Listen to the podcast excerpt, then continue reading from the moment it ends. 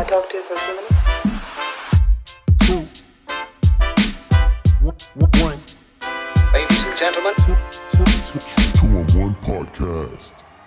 Hallo und herzlich willkommen bei Two on One. Mein Name ist Andreas und ich begleite euch durch diesen regionalen Basketball-Podcast von Eintracht Lamsheim. In unserer 18. Folge habe ich versucht herauszufinden, was Basketballteams eigentlich erfolgreich macht. Da Two on One ein moderner Basketball-Podcast ist, können wir auch hier natürlich nicht komplett auf die Unterstützung von künstlicher Intelligenz verzichten. Deshalb habe ich als erstes JetGPT gefragt, was Basketballteams eigentlich erfolgreich macht. Zusammengefasst habe ich dabei folgende Antwort erhalten. Laut ChatGPT können Basketballteams erfolgreich sein, wenn sie eine Kombination aus mehreren verschiedenen Faktoren enthalten. Diese variieren je nach Team und Situation. ChatGPT nennt dabei folgende Faktoren, die von mir nochmal kurz zusammengefasst wurden. Talentierte Spieler, die gute technische Fähigkeiten, Athletik und auch Basketball-IQ besitzen, eine ausgewogene Teamchemie, denn die talentierten Spieler müssen sich ja auch gut miteinander verstehen. Die Mannschaft muss zudem eine positive Einstellung und gewinnorientierte Mentalität besitzen. Und dann braucht es natürlich einen guten Trainer, der das Optimum aus dieser Mannschaft herausholen kann. Und im nächsten Punkt auch die richtige Taktik und passende Spielphilosophie auswählt. Um dann über eine komplette Saison erfolgreich sein zu können, muss natürlich auch die Fitness einer Mannschaft gut ausgebildet sein. Letzter Punkt sind die Fans, die ebenfalls eine enorme Auswirkung auf den Erfolg haben können. So, das sagt also JetGPT zum Thema Erfolg. Und jetzt im Anschluss hören wir gleich erfolgreiche Teams aus der Region.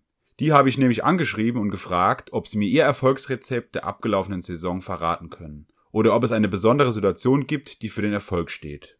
Natürlich definiert jeder Verein den Begriff Erfolg anders. Für die einen ist es der Titelgewinn oder Aufstieg, für andere auch das Bestehen einer bestimmten Liga. Um Erfolg auch richtig einzuordnen, muss man natürlich auch Teams betrachten, die nicht so erfolgreich waren.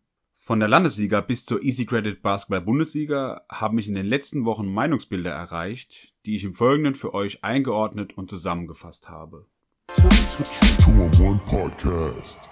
Anfangen werden wir mit den Rutronic Stars Keltern, dem erfolgreichsten deutschen Frauenteam der letzten Jahre. In den vergangenen fünf Saisons konnten sie dreimal die deutsche Meisterschaft gewinnen und auch Deutschland international vertreten.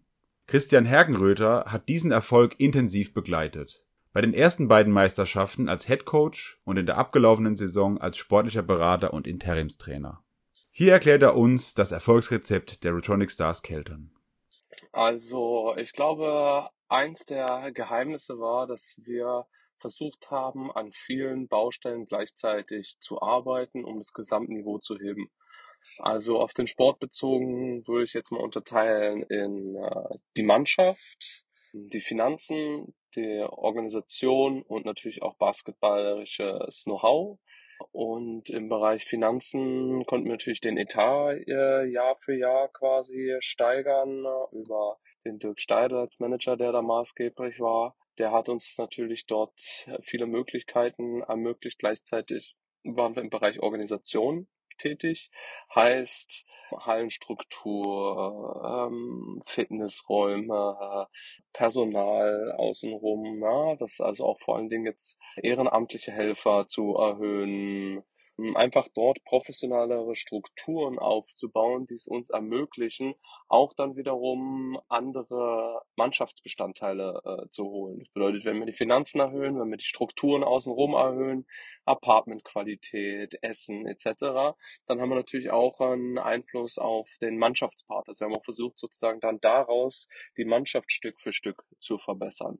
Vom ersten Jahr, wo wir vielleicht auch mit vielen Rookies gearbeitet haben, zu irgendwann hin äh, erfahrenere Spieler zu holen und das zusammenzubauen. Und dann der letzte, die letzte Säule, auch das basketballerische Know-how, also auch bei den Trainern, bei den Co-Trainern, jedes Jahr dazu zu lernen. So hatten wir also verschiedene Säulen, an denen wir gleichzeitig gearbeitet haben, äh, was uns ermöglicht hat, in relativ kurzer Zeit dann auch natürlich viel Erfolg zu generieren, weil wenn alle, wenn eine der Säulen schon am Optimum wäre, wäre natürlich das äh, Erfolgspotenzial dann auch, oder das Verbesserungspotenzial geringer.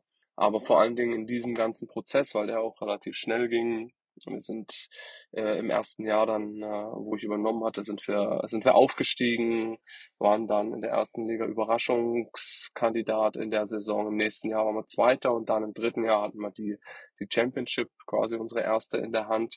Dieser Prozess ging natürlich sehr, sehr schnell. Und da auch alle mitzunehmen, war eine große Herausforderung und dann auch eine Identität für den Club zu entwickeln, war dann quasi der letzte entscheidende Schritt, wo wir nach der Meisterschaft auch wieder Misserfolg hatten, weil wir gedacht haben, okay, wir nehmen jetzt auf Spielerseite beispielsweise äh, mehr Erfahrung, bringt automatisch mehr Erfolg hatten da aber unsere Säulen mit Finanzierung, Organisation, waren wir dann schon auf einem sehr guten Level und sind da, waren da dann auch mal wieder unerfolgreich, weil wir quasi Spieler geholt haben mit bestimmten Erwartungshorizont und Erfahrungen, die nicht zum Konzept oder zur Marschroute äh, im Verein gepasst haben. Das haben wir dann wieder zurückgedreht, das Grad, und hatten dann auch wieder Erfolg. Also ich glaube, dass maßgeblich für unseren Erfolg war, dass wir natürlich die finanzielle Seite auch verbessern konnten, aber wie gesagt, dass wir an verschiedenen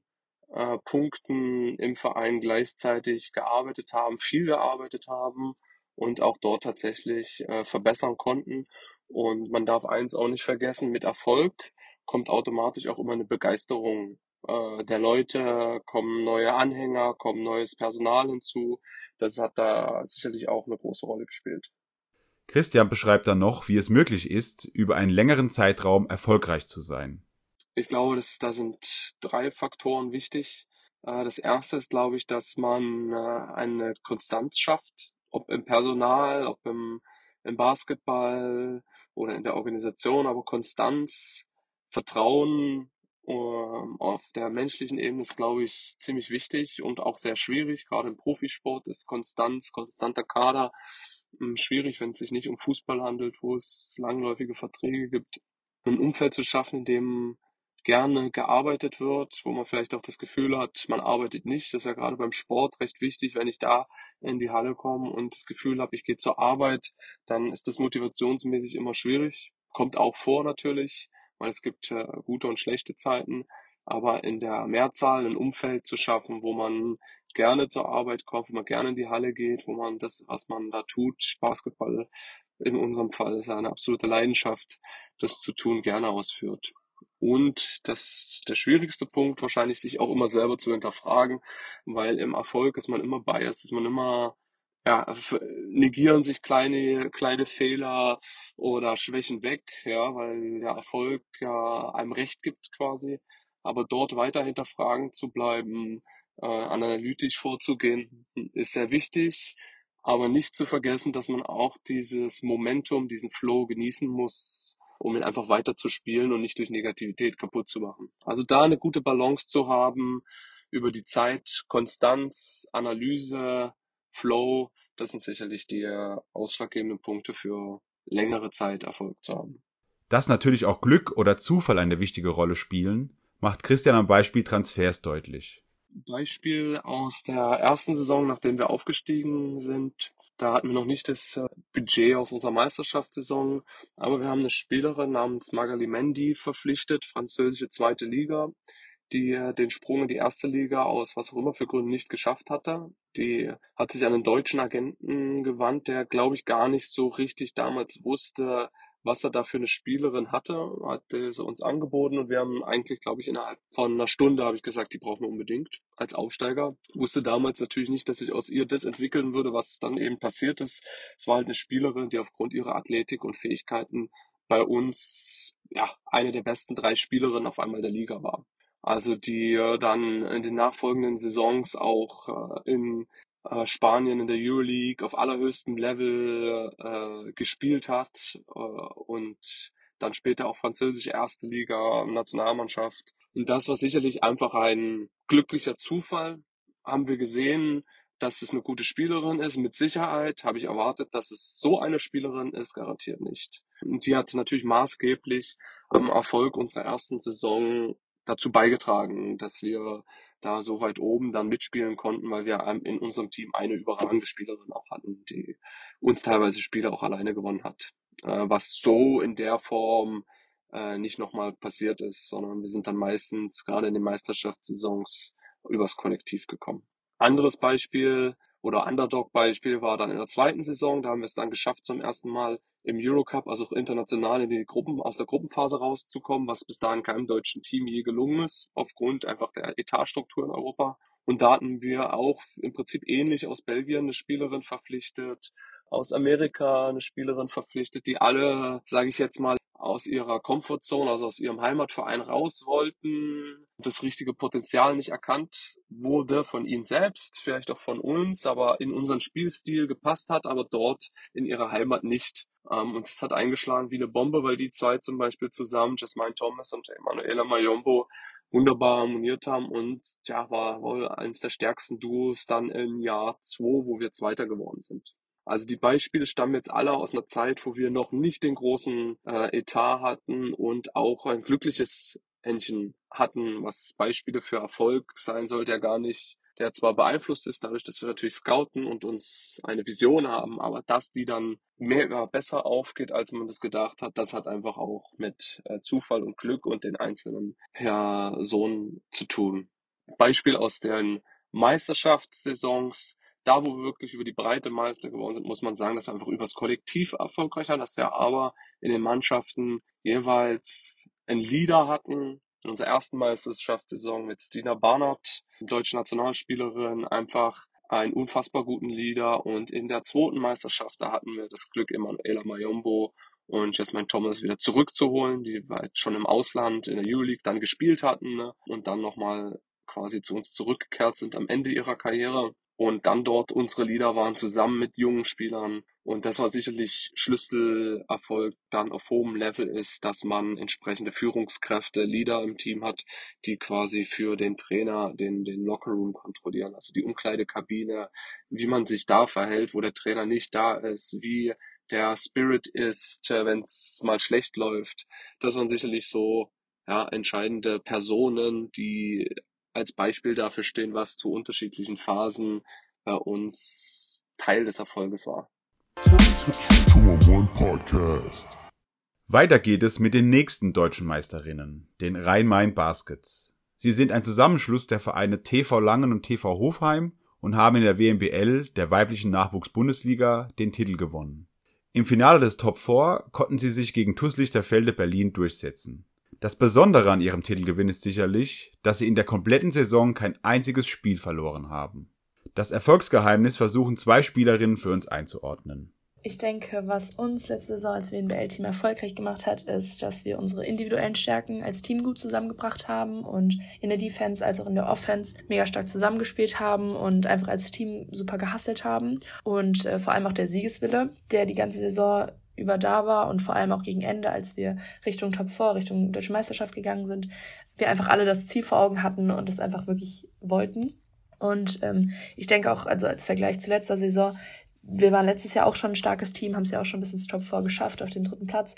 Und ich denke einfach, dass dadurch auch nochmal dieser Wille noch mehr da war, weil wir einfach gesehen haben, dass wir, dass wir es eigentlich können und dass wir ähm, einfach bis zum Ende durchgezogen haben und uns die Goldmedaille geholt haben. Und ich denke, es, also ich habe jetzt keine besondere Geschichte oder Situation, die für den Erfolg steht, aber ich denke einfach im Generellen, dass unsere Coaches, Simon und Rolo, einfach äh, der, die ganze Saison über für uns da waren, uns super viel Training ermöglicht haben, uns supportet haben auf und abseits vom Feld und uns einfach dieses Vertrauen gegeben haben, uns auf dem Feld das zu zeigen, was wir können. Und ich denke mal, dass das uns auf jeden Fall den Erfolg ermöglicht hat. Unsere Kommunikation war einfach so gut, aber mit jedem, also sowohl auch Spielerinnen als auch mit, dem, mit den beiden Trainern. Wir konnten einfach über unsere Probleme reden. Wir konnten reden, was war gut, was war schlecht, Tipps geben, ich finde, wir hatten zwar kein Geheimnis, aber wir hatten alle ein Ziel vor den Augen und zwar Top 4. Und als wir wirklich Top 4 dastanden in unserer Halle, war einfach das Ziel, ich will deutscher Meister werden. Und unser Erfolg war einfach, dass wir immer zusammen trainiert haben, dass jeder die Motivation hatte und dass wir auch natürlich mit der zweiten Liga trainiert haben, hat uns sehr viel gebracht, sowohl in der Defense als auch in der Offense. Podcast.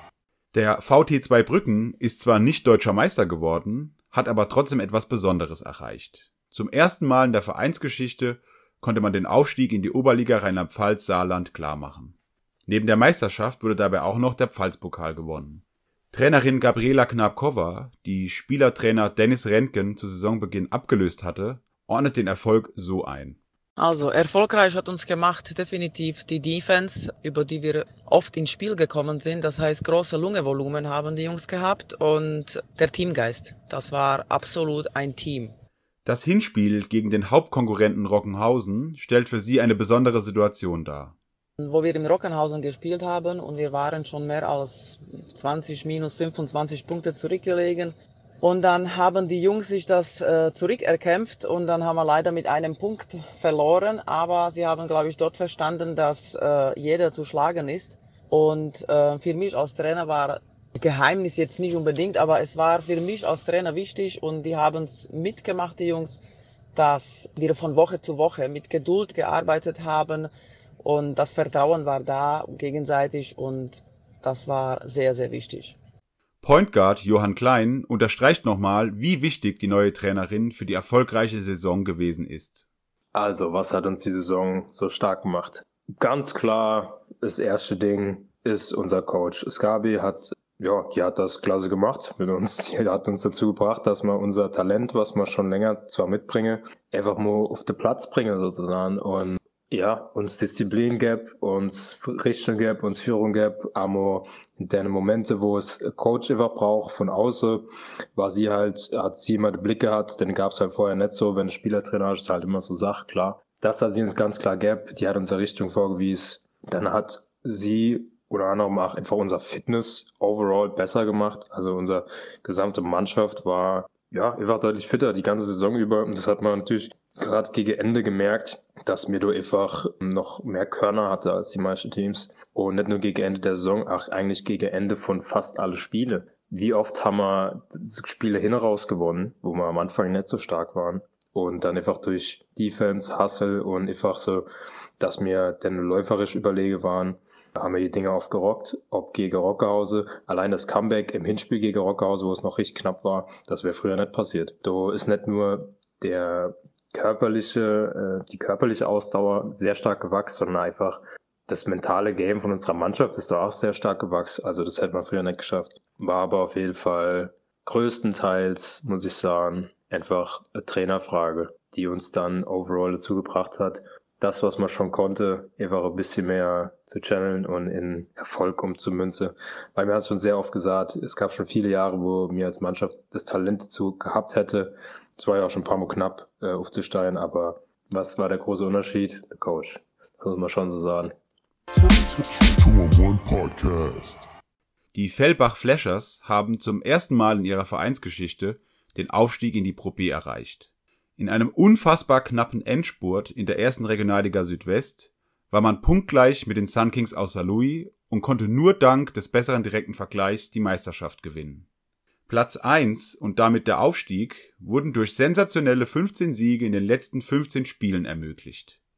Bei Fellbach war ich besonders auf die Audiobeiträge gespannt. Den Anfang macht nun Spieler James Abinger, der leider über die komplette Saison verletzt gewesen ist, aber das Team von der Bank aus unterstützt hat.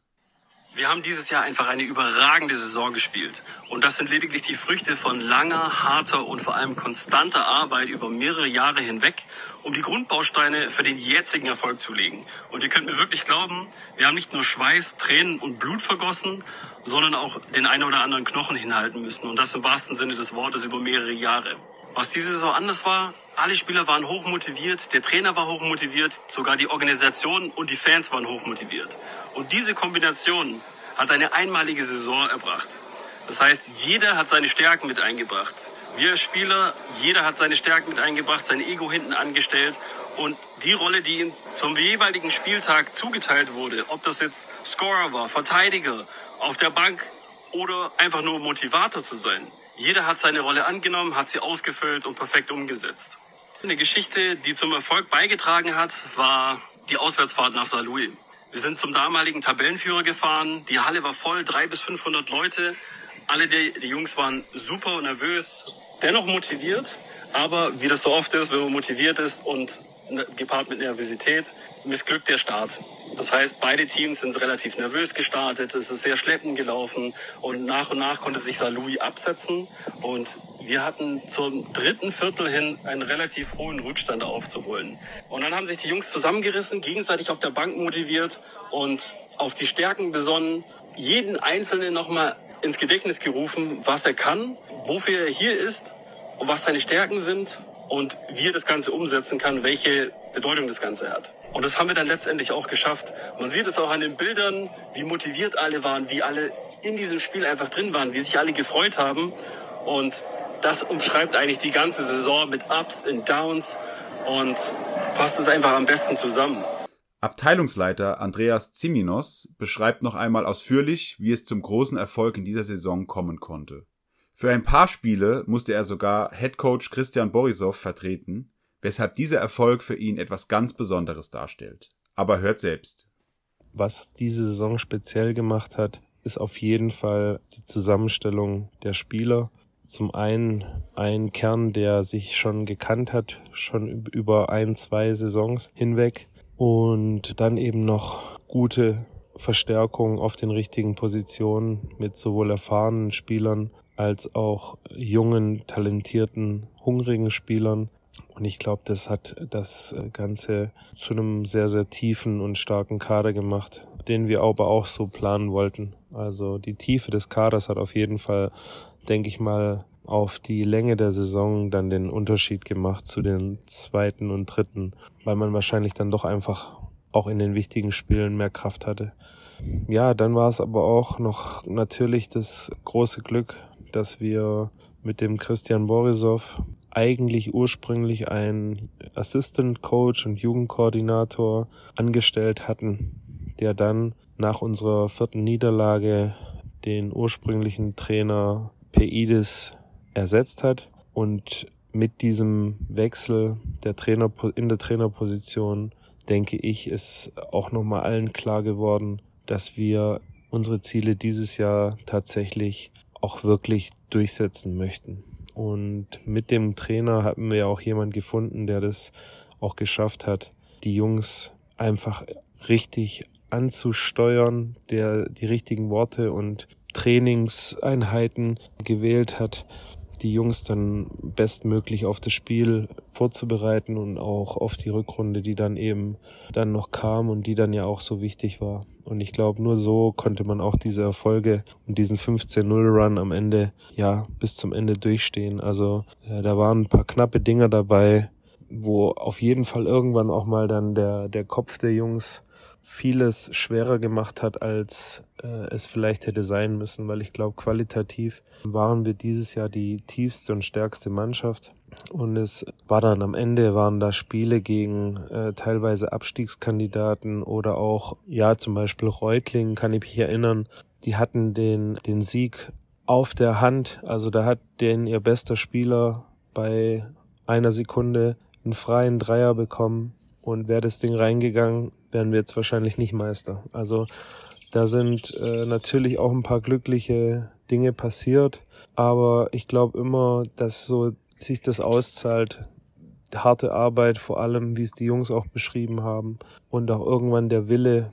Und äh, eine Sache ist mir im Kopf geblieben, unser Spielmacher, der Tauras Olivicius, den habe ich dann auch danach mal gefragt nach der Saison, wie er das alles so reflektiert. Und der meinte dann, der Unterschied war, dass die Jungs irgendwann selber nachher daran geglaubt haben zu gewinnen.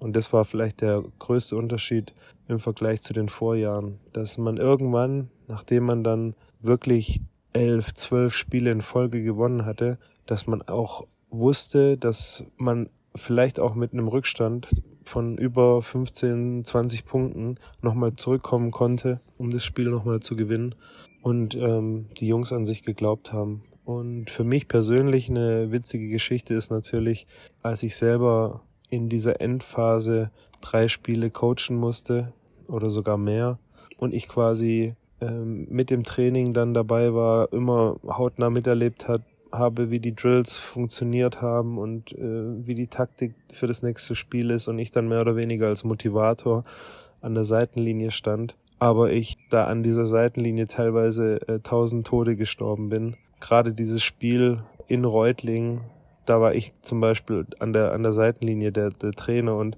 Ich weiß es noch wie heute, dass dieser Ball in der Luft war und ich dann irgendwann gemerkt habe, okay, der ist kurz, wir gewinnen dieses Spiel und es war einfach ein, ein wahnsinniger Moment in dem, also das war, kann es gar nicht beschreiben, ganz, ganz krass und, und nachher natürlich auch einfach schön, dann mit diesem Team, ja, die Meisterschaft zu gewinnen und zu sehen, wie, wie sich das alles, diese harte Arbeit der Jungs sich ausgezahlt hat. Und ein Erfolgskonzept aus Management-Sicht ist der Schlüssel gewesen, dass ich einfach immer versucht habe, so nah wie möglich am Team zu sein, den Jungs immer beiseite zu stehen, wenn es Fragen gab oder Probleme, vor allem in privaten oder auch sportlichen Situationen. Wobei bei uns die Regel eigentlich immer ist, dass der erste Ansprechpartner der Coach ist, wenn es um Sportliche geht. Und ich versuche, dass ich dann trotzdem, äh, wenn die Jungs irgendwelche Probleme haben oder irgendwelche Sorgen oder sonstige Themen, dass ich dann immer da bin und da war. Und ich glaube, das hat man auch gemerkt, dass sie sich einfach wohlfühlen und wohl gefühlt haben hier in Fellbach und auch miteinander sehr, sehr gut klarkamen. Aufgrund dieser, ja, offenen Art, wie wir miteinander kommuniziert haben und auch ähm, einfach die verschiedenen Charaktere, wie wir sie nachher im Endeffekt zusammengefügt haben und dann eben wirklich Puzzlestücke dann eingefügt haben, damit dann nachher ein, ein, ein tolles Gesamtbild herauskommt. Um den Erfolg im Basketball richtig einordnen zu können, muss man sich natürlich auch Teams anschauen, die nicht so erfolgreich waren. Noch vor gut drei Jahren spielte der erste FC Kaiserslautern in der Saisonvorbereitung als Regionalligist ein Testspiel in Lamsheim, das viele Spieler unserer ersten Mannschaft, damals noch in der Bezirksliga, begeistert verfolgt haben. In den letzten beiden Saisons ist der FCK jeweils abgestiegen und findet sich nach langer und erfolgreicher Zeit in der ersten Regionalliga Südwest nun in der Oberliga Rheinland-Pfalz Saarland wieder. Wir in Lamsheim freuen uns natürlich auf zwei spannende Pfalz-Derbys. Wie es aber dazu kommen konnte, dass der Erfolg beim FCK ausblieb, erzählt uns Point Guard und Führungsspieler Kevin Chrome.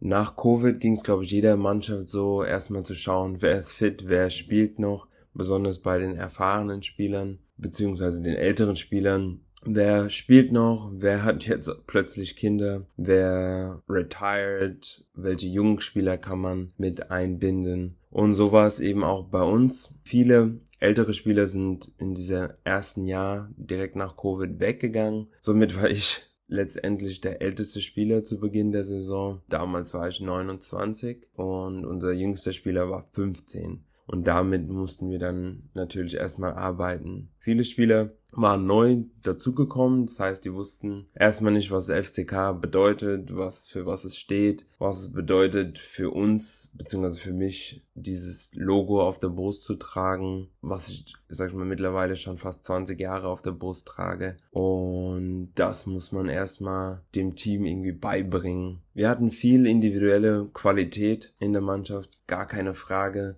aber natürlich die Erfahrung auf Regionalliga-Level oder Regionalliga-Niveau gegen Männer zu spielen, das fehlte eben den jungen Spielern sehr. Bei einem Teamtreffen, Meeting hat sich dann auch herausgestellt, dass einige Spieler natürlich sehr nervös waren, weil es erste Jahr war, dass sie überhaupt gegen Männer bzw. im Herrenbereich spielen, was mir oder den anderen älteren Spielern gar nicht so bewusst war, aber Natürlich nach Covid, zwei Jahre, sagen wir 19-jähriger Junge, der davor 17 war vor Covid, spielt jetzt zum ersten Mal auf Herrenniveau gegen erwachsene Männer, die natürlich vielleicht nicht so talentiert, groß oder so viel Sprungkraft haben, aber natürlich viel mehr Erfahrung haben auf diesem Level. Ja, und natürlich gepaart mit bisschen Verletzungsunglück zog sich das dann durch die ganze Saison, dass man einfach knappe Spiele auch nicht gewinnen konnte und somit dann einfach abgestiegen ist. Ja, dann in der zweiten Regionalliga angekommen, geht es dann wieder von vorne los und man muss schauen, wer möchte in der zweiten Regionalliga bleiben. Das muss dann vom Trainer angesprochen werden und kommuniziert werden. Und natürlich muss vom Management auch angesagt werden, ja, okay, wir wollen jetzt direkt wieder aufsteigen, beziehungsweise müssen eben einfach nur Ziele gesetzt werden vorab. Das Problem, was dann natürlich entstanden ist, da diese Kommunikation nicht wirklich vorhanden war, war da einfach, dass wir keine volle Mannschaft hatten und somit die zweite Mannschaft einfach hochgerutscht ist aus der Landesliga in die zweite Regionalliga und man mehr oder weniger gehofft hat, irgendwie in der Liga zu bleiben. Vorab war natürlich das Ziel Klassenerhalt und schnellstmöglich die Spieler, die vorher nur auf Landesliganiveau gespielt haben oder eventuell ein paar Einsätze in der Regionalliga bekommen haben, zu verbessern und individuell stärker zu machen. Erstaunlicherweise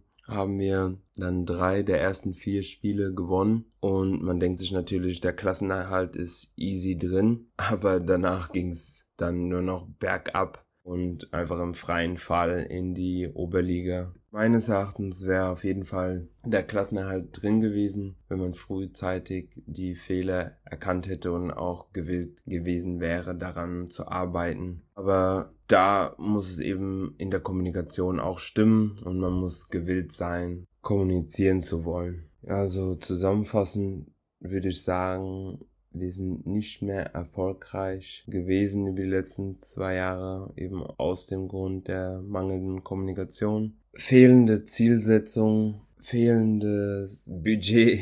Leider wurde eben nicht kommuniziert nach diesem ersten Abstieg und man hat mit einem Trainerwechsel reagiert. Jedoch, wenn man mit den erfahrenen Spielern gesprochen hätte, hätte man eventuell auch erfahren, dass es auch an anderen Dingen lag und nicht nur am Trainer.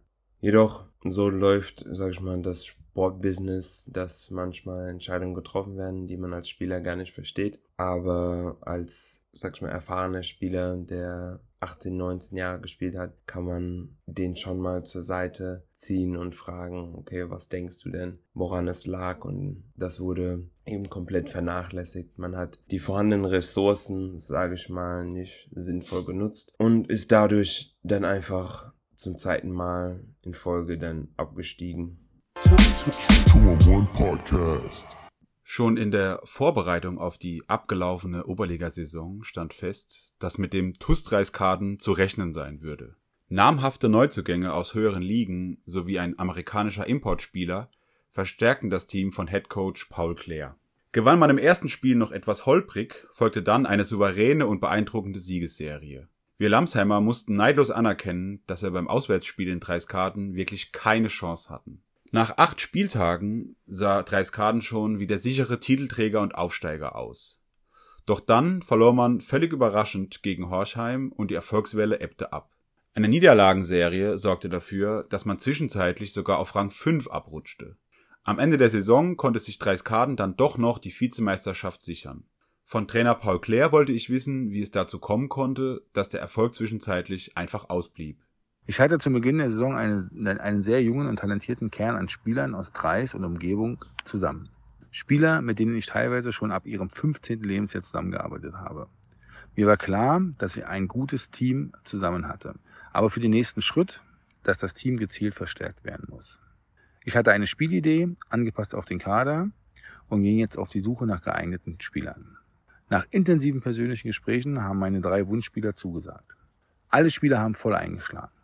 Nach den ersten Trainingseinheiten war mir klar, dass da als Team was entstehen kann. Allerdings fehlte noch ein Baustein. Aus meiner Sicht ein anders heißt Biggie, der mega athletisch ist. Nach einigen Telefonaten mit ehemaligen Mitspielern habe ich genau diesen Spieler gefunden. Durant Lee kam drei Tage vor Saisonstart dazu. Jetzt hatte ich meinen Kader. 13 Spieler, davon 8 Spieler die 21 Jahre und jünger waren. Jede Menge Talent, Spieler, die bereit waren, hart zu arbeiten. Die Neuzugänge hatten alle das Ziel, ganz oben anzugreifen. Die Bestandsspieler, so will ich sie jetzt mal bezeichnen, wussten nicht so richtig, wo sie stehen. Mir war klar, dass wenn wir unsere PS aufs Feld bekommen, wir eine Mannschaft sind, die richtig erfolgreich sein kann. Nach einem holprigen Start in die Saison, hier Overtime-Sieg gegen Herrensohr, hatte die Truppe Feuer gefangen und ein Basketballfest nach dem anderen abgeliefert. Es wurden alle selbsternannten Aufstiegskandidaten im Jahr 2022 geschlagen. Die Treise hatten wieder richtig Bock auf Basketball. Die Heimspiele waren sehr gut besucht, teilweise 400 Zuschauer und mehr. Leider hatten wir einen aus jetziger Sicht folgend schweren Aussetzer. Und wir haben alle im letzten Heimspiel des Jahres gegen Horsham versagt. Und das Spiel absolut unnötig nach Overtime verloren. Danach haben wir uns zum Glück direkt wieder gefangen und unser letztes Spiel im Jahr 2022 auswärts souverän gewonnen. Dann kam die kurze Pause über den Jahreswechsel. Und der Monat Januar meinte es nicht gut mit uns.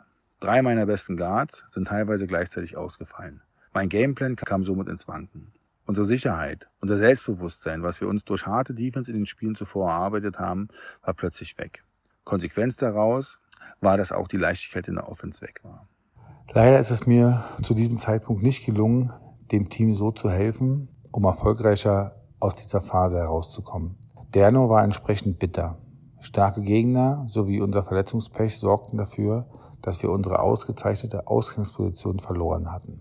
Ende Februar hatte ich alle Spiele wieder am Start und wir haben unseren Flow wiedergefunden. Krönung war der Sieg am letzten Spieltag gegen den BBV Saarbrücken vor 500 Zuschauern. Fazit der Saison. Wir haben die Saison abgeschlossen mit einer gleichen Anzahl an Siegen wie der Meister aus Saarbrücken. Wir stellten die beste Offense der Liga, die zweitbeste Defense, hatten die beste Korbdifferenz der Liga. Ja, und jetzt komme ich aber zu den Gründen aus meiner Sicht, die dazu geführt haben, äh, warum es dann halt am Ende nicht gereicht hat, Grund eins hatte ich jetzt gerade schon mal ein bisschen skizziert, ist halt definitiv, dass wir zwar einen aus meiner Sicht sehr, sehr guten Plan A hatten, aber leider keinen Plan B. Also sprich, wie reagiere ich, wenn mir halt dann dementsprechend Spieler ausfallen und so weiter und so weiter. Und da war der Kader, den ja schon super tief fand, aber hat dann einfach nicht ausgereicht. Grund zwei, ja, Erfahrung ist halt einfach unbezahlbar. Als meine Spieler zum Anfang der Saison befreit aufspielen konnten, waren sie unstoppable. Es gab halt keinen Druck. Aber als es dann um was ging und wir wirklich was zu verlieren hatten, haben wir halt dann wirklich auf ganzer Linie versagt. Und da haben mir dann halt wirklich so diese Keyplayer gefehlt, die dann gesagt haben, okay, alles klar, gib mir den Ball und übernehme jetzt. Und äh, wie gesagt, das Konzept war anders ausgelegt und hat halt dann einfach nicht mehr funktioniert. Ja, und Grund drei, das ist halt meine persönliche Meinung, ist halt wirklich ja einfach das Commitment, also wirklich von allen Spielern, ja, allen, ich sag jetzt mal, Entscheidungsträgern, ganz drumherum, ja, dass du dich halt dann wirklich, äh, dass ich halt einfach davon überzeugt bin, du als junges Team, als junges, unerfahrenes Team, ja, wenn du wirklich diesen letzten Schritt gehen willst, also jetzt wie jetzt in der letzten Saison halt dann wirklich diese Meisterschaft zu gewinnen, ja, dann musst du dich halt von Anfang bis Ende vollkommen auf dieses Ziel fokussieren und dich damit halt wirklich komplett committen. Und sobald du da nur minimal äh, von diesem Weg abweichst, dann bin ich mir sicher. Und ähm, das haben wir halt auch gesehen, dass es halt dann nicht reicht.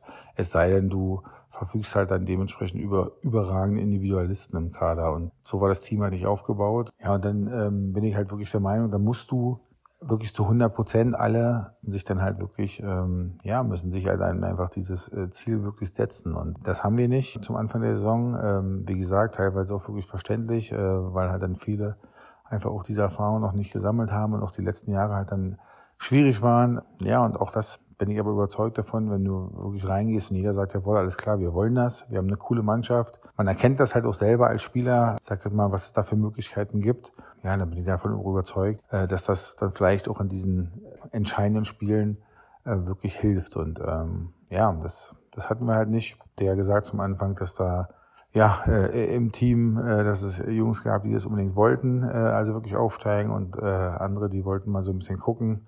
Und das hat dann halt meiner Meinung nach möglicherweise, oder ja, oder das ist halt einer der Gründe, ähm, warum es dann einfach ähm, auch am Ende halt nicht gereicht hat. Und ähm, ja, trotz alledem, wie gesagt, haben wir eine erfolgreiche Saison gespielt. Weiter geht es mit dem TV Bad Bergzabern, der zu Saisonbeginn in der zweiten Regionalliga Südwest Nord mit einer heftigen Niederlagenserie zu kämpfen hatte. Mit einer Bilanz von null Siegen und neun Niederlagen sahen sie zwischenzeitlich wie ein sicherer Absteiger aus. Doch dann starteten sie in der Rückrunde so richtig durch. Aus den letzten 13 Spielen konnten 10 gewonnen werden. Wie sie mit dieser Hypothek noch den Abstieg vermeiden konnten und zusätzlich noch den Rheinland-Pfalz-Pokal gewonnen haben, erzählt Führungsspieler Jan Wroblewski. Unsere Ausgangssituation war vor der Saison eigentlich recht gut. Wir hatten einen gut aufgestellten Kader. Wir wollten im oberen Mittelfeld oben in der Liga irgendwo mitspielen. Keine Aufstiegsambitionen, aber wir waren doch zuversichtlich, dass es ein gutes Jahr wird, weil wir auch schon die letzten sieben Jahre mehr oder weniger souverän in der Liga geblieben sind. Dann kam aber eins nach dem anderen. Ich persönlich war so der erste kleine Schicksalsschlag. Ich hatte eine Knie-OP am Meniskus im Sommer letzten Jahres, bin dann ausgefallen für ein halbes Jahr. Und wir hatten noch zwei weitere Leistungsträger, die auch zu Beginn der Saison ähm, länger verletzt waren, nicht ganz so lange wie ich, aber über einen längeren Zeitraum ausgefallen sind. Ja, dann hat die Saison angefangen. Wir haben äh, erstmal gar nichts gewonnen, wir sind nicht reingekommen. Auch die zwei anderen Leistungsträger kamen langsam zurück. Trotzdem standen wir dann im Dezember nach neun Spielen ohne Sieg und neun Niederlagen, ähm, abgeschlagenes Schlusslicht in der Tabelle und äh, ja, zur Hälfte der Saison dachte schon jeder, das äh, ist schon eine gelaufene Sache, da ist nichts mehr zu holen. Genau, im Januar waren wir dann äh, alle wieder da. Und ja, unser Problem war dann halt einfach nach diesem 0 und 9, wir mussten alles gewinnen. Also es gab keinen Weg drum rum. Natürlich ein Spiel, das andere wussten wir, konnten wir verlieren, weil die anderen Teams, die unten im Tabellenkeller standen, auch nicht alles gewinnen können. Dementsprechend äh, war aber trotzdem das Ziel und die Aufgabe, wir müssen alles gewinnen, um in der Liga zu bleiben. Und das ist halt ein unfassbarer Druck gewesen für uns. Kannten wir alle so nicht, so abgeschlagen zu sein, obwohl man eigentlich so Ambitionen hatte. Ja, und dann standen wir erstmal da und äh, wir haben nie wirklich aufgegeben. Wir haben immer weitergemacht, aber die Gesichter wurden einfach immer länger, bis dann im zehnten Spiel der erste Sieg kam. Das war dann so ein kleiner, kleiner Überraschungsmoment, wo wir sagten, hey, wir können es ja doch noch. Genau, und dann äh, haben wir ein bisschen überlegt, was, was ist es eigentlich, was wir machen müssen. Und das klingt jetzt so ein bisschen salopp und ja, wie aus dem Lehrbuch, ähm, aber es ist tatsächlich total einfach gewesen. Also nicht einfach, aber simpel. Es war schon viel Arbeit und auch anstrengend, aber wir haben auf die wenigen Basics geachtet und die haben wir versucht umzusetzen. Also erstmal war der Fokus komplett auf der Defense und der Kommunikation. Äh, wir haben viel, viel miteinander gesprochen. Wir haben äh, uns auf dem Feld gegenseitig äh, ange also positiv angebrüllt. Wir waren sehr laut. Ähm, jeder wusste immer, was Sache ist. Äh, da gab es keinen, der geschlafen hat. Äh, wir waren immer wach und haben das einfach gut kommuniziert und dadurch ist einfach eine Defense entstanden, die gut funktioniert hat. Da haben wir tatsächlich auch noch äh, eine Sache eingeworfen. Wir haben eine etwas außergewöhnliche 1-3-1-Zone gespielt, die dann irgendwie überraschenderweise super funktioniert hat. Da haben sich ein, zwei Leute äh, bei den Coaches was überlegt und das hat dann äh, zu unserem Glück super funktioniert. Das war ein kleiner Booster. Aber das hätte auch nicht funktioniert, hätten, hätte sich nicht jeder Einzelne da reingehängt. Offensiv haben wir gesagt, Jungs, wir können alle spielen. Ähm, wir wissen alle, was wer kann und was wir können, wo unsere Stärken sind. Lass uns die ausspielen. Und wir haben ein total simples Spiel gehalten. Wir haben keine Experimente gemacht. Wir haben viel kreiert. Wir haben offene Würfe gesucht und getroffen, weil wir einfach viele Schützen hatten. Wir waren unter den Brettern schon immer mit zwei Leuten auch sehr dominant vertreten, haben die immer wieder gesucht und waren da erfolgreich. Und äh, das haben wir versucht durchzuziehen. Und über alledem stand einfach so eine positive Einstellung, so ein positives Mindset. Also wir wussten alle, wir können das, wir wussten alle, wir, wir müssen das. Und was, was bringt's, wenn äh, wir uns irgendwie da schlecht dastehen, äh, dahinstellen? Wir waren einfach alle immer positiv, haben uns weiter gepusht und hatten eine gute Laune. Und ja, letzten Endes war das zum großen Teil auch einfach das, was uns weitergebracht hat. Wir sind dadurch als Mannschaft enger zusammengekommen. Das war einfach so ein, so ein Teamerfolg, der durch Hasseln und Defense und Kommunikation uns weitergebracht hat. Wir mussten auch von der, der Coaches her, brauchten wir nicht mehr viel Input.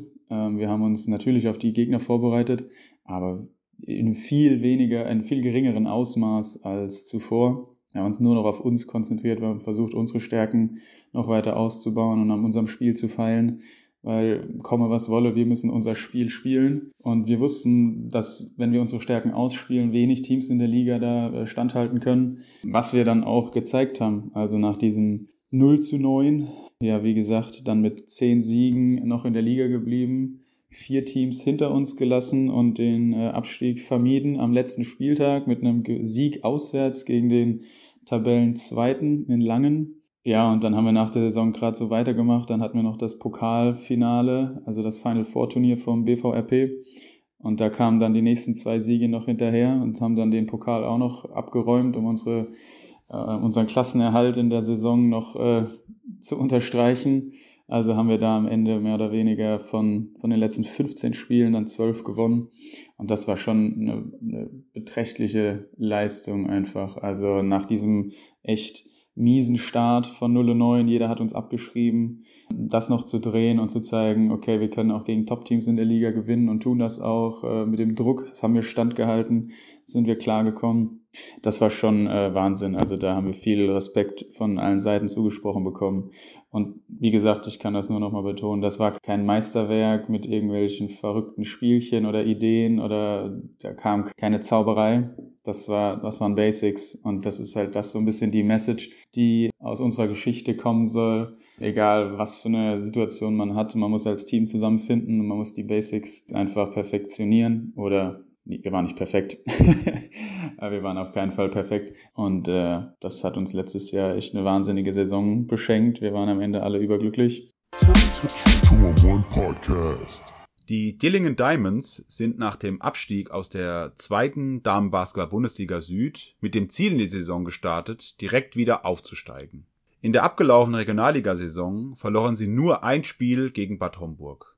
Da allerdings hier auch der direkte Vergleich verloren wurde, mussten die Diamonds als Zweitplatzierte in die Relegation. Hier konnten sie sich in Hin- und Rückspiel gegen die Basket Ladies Kurpfalz durchsetzen. Drei Spielerinnen der Diamonds schildern uns jetzt, wie der Erfolg diese Saison zustande gekommen ist uns hat erfolgreich gemacht, dass wir einen guten Mix aus jungen Leuten hatten, die richtig Bock hatten und äh, älteren Leuten, die Erfahrung hatten. Und ich glaube, der Mix ist einfach perfekt gewesen und darauf aufbauend hatten auch alle einen Kampfgeist und eine gute Laune. Uns hat es erfolgreich gemacht, von Anfang an ein konkretes Ziel vor Augen zu haben. Für uns war klar, wir wollen zurück in die Bundesliga und dann war hartes Training erforderlich und eine gute Stimmung im Team. Einerseits der Zusammenhalt im Team, der deutlich gestiegen ist, meiner Meinung nach. Dann vor allem Kampfgeist. Gerade, dass wir im letzten Spiel bei so einer Halle mit so vielen Menschen, die eigentlich gegen uns waren, dann trotzdem gewonnen haben und ähm, vor allem bis zum Ende gekämpft haben. Hat auch gezeigt, dass äh, wir in so, so einer Situation auch trotzdem noch erfolgreich sein können. Und das auf jeden Fall auch das regelmäßige Training und insgesamt einfach, wie wir als Team zusammengewachsen sind, hat uns auf jeden Fall in der letzten Saison erfolgreich gemacht. Thomas Klein, der Sportvorstand der EPG Baskets Koblenz, hat in der sechsten Folge unseres Podcasts die Mission Next Level genauer beschrieben. Diese sieht vor, dass Koblenz in den nächsten Jahren den Aufstieg bis in die Easy Credit BBL erreichen soll. Um dieses langfristige Ziel zu erreichen, musste diese Saison aber erstmal der Aufstieg in die Pro A gelingen. Der starke Kader wurde daher im Vergleich zum Vorjahr noch einmal deutlich verbessert. Auf der Trainerposition schnappten sich die Koblenzer mit Patrick Elsey einen erstligaerfahrenen Trainer, der schon viele Aufstiege feiern konnte. Mit Yassin Turan einen Skill Development Coach als Co-Trainer zu installieren, stellte sich ebenfalls als cleveren Schachzug heraus. Koblenz verlor in der regulären Saison nur ein Spiel und konnte in den Playoffs in den Duo-Die-Spielen immer noch eine Schippe drauflegen. Yassin Turan, der auch schon in unserem Podcast zu Gast gewesen ist und im Laufe der Saison sogar zum spielenden Co-Trainer wurde, ordnet den Gewinn der Pro B-Meisterschaft so ein. Warum wir so erfolgreich waren in der Saison, fand ich, dass wir als Team eine sehr, sehr gute Atmosphäre hatten. Die Jungs waren alle zwölf wie Familie, wie Brüder. Keiner hat irgendwie Auge gemacht, keiner hat irgendwie versucht, schlecht zu reden über den anderen. So Gruppenbildungen war auch nicht vorhanden. Jeder wusste von Anfang an seine Rolle und jeder wusste, worum es auch geht, und zwar um den Ausstieg. Und da hat jeder natürlich sein Ego sofort zurückgeschraubt und für die Mannschaft gespielt. Und ich glaube, dass das der wichtigste Punkt war, warum wir dann auch so erfolgreich waren, weil wir einfach füreinander gespielt haben und wussten, worum es geht. Wir standen zweimal schon mit dem Rücken zur Wand. Klar, gegen Erfurt war es noch bitter, weil wir das erste Spiel zu Hause gleich verloren haben. Und dann ging es halt auswärts nach Erfurt, was dann ein Duo-Die für uns war. Wir haben als Team ja, sehr gut trainiert nach, nach der Niederlage, haben uns zusammengesetzt und haben miteinander gesprochen, wobei es auch nicht viel zu sprechen gab, sondern einfach nur, Jungs, wir müssen uns einfach nur konzentrieren, das Ziel vor Augen haben und gemeinsam an die Sache rangehen. Alle waren erfahren genug, alt genug, die Situation perfekt zu meistern. Wir haben mentale Stärke bewiesen und haben unseren Job dann erledigt und sind somit dann ins Halbfinale eingezogen. Als wir dann im Halbfinale waren, ja, war jeder so, okay, ihr seid ja aufgestiegen, äh, die Luft ist raus. Im Gegenteil, wir waren dann hungriger und wollten, wenn wir schon mal so weit sind, auch definitiv die Meisterschaft holen. Haben wir weiterhin gut trainiert, ähm, alles gegeben und am Ende sind wir dann auch Meister geworden.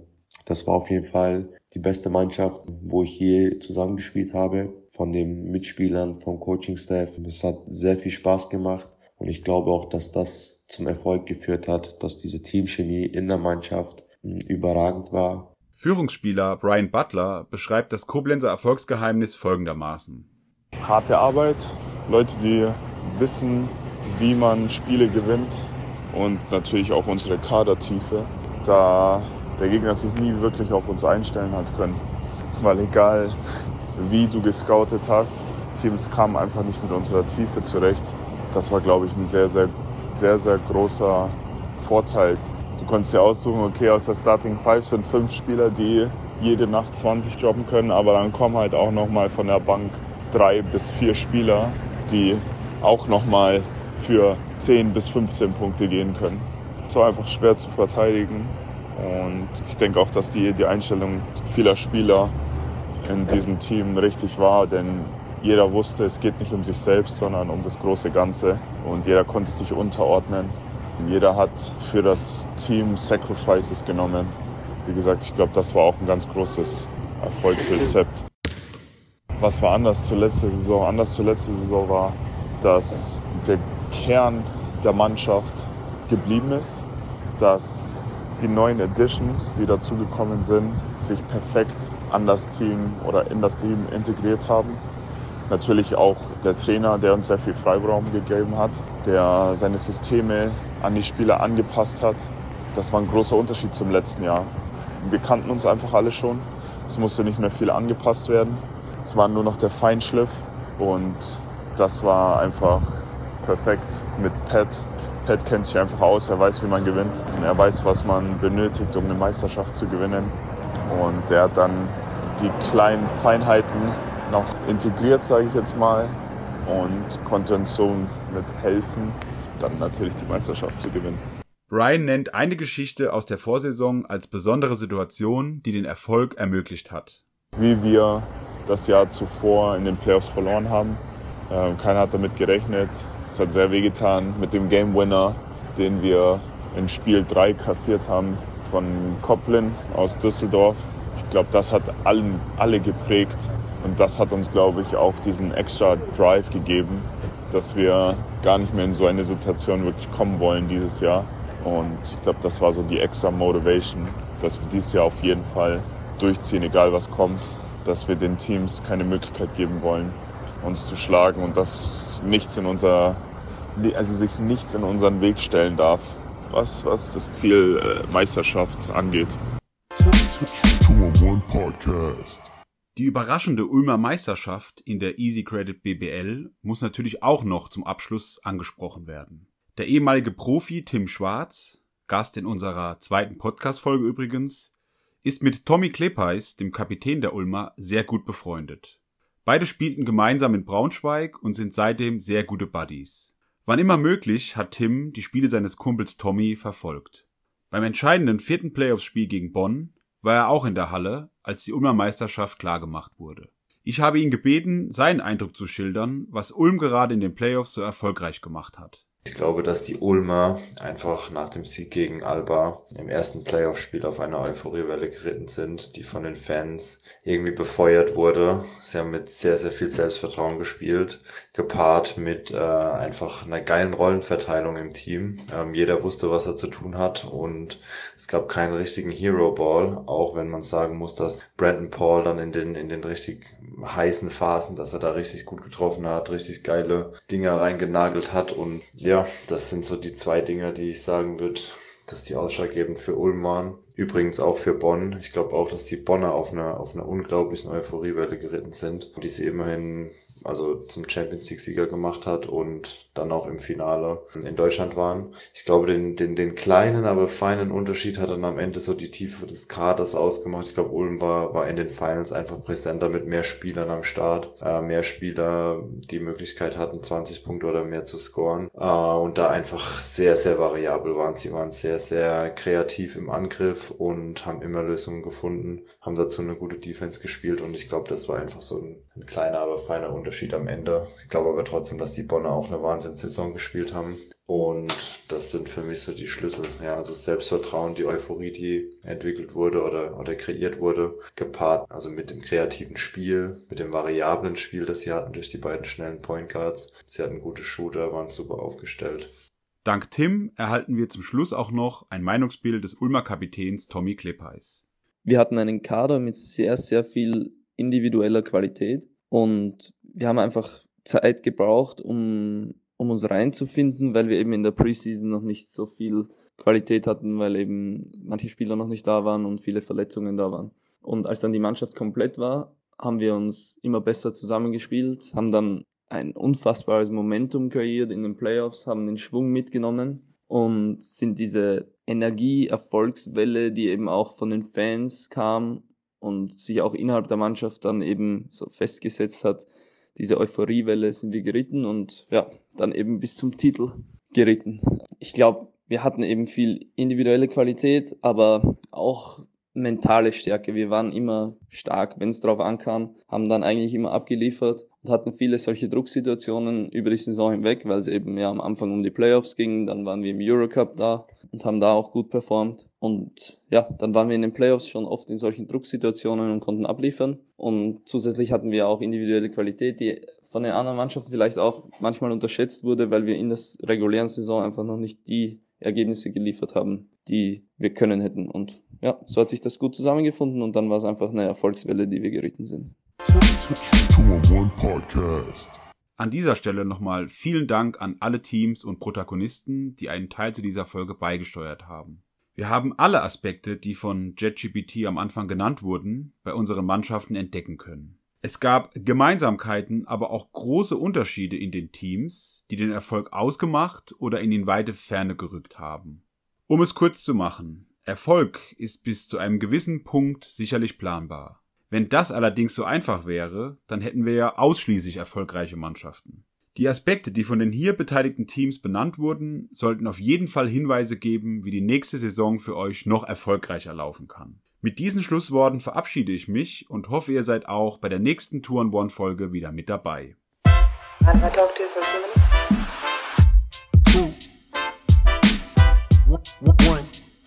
Ladies and gentlemen.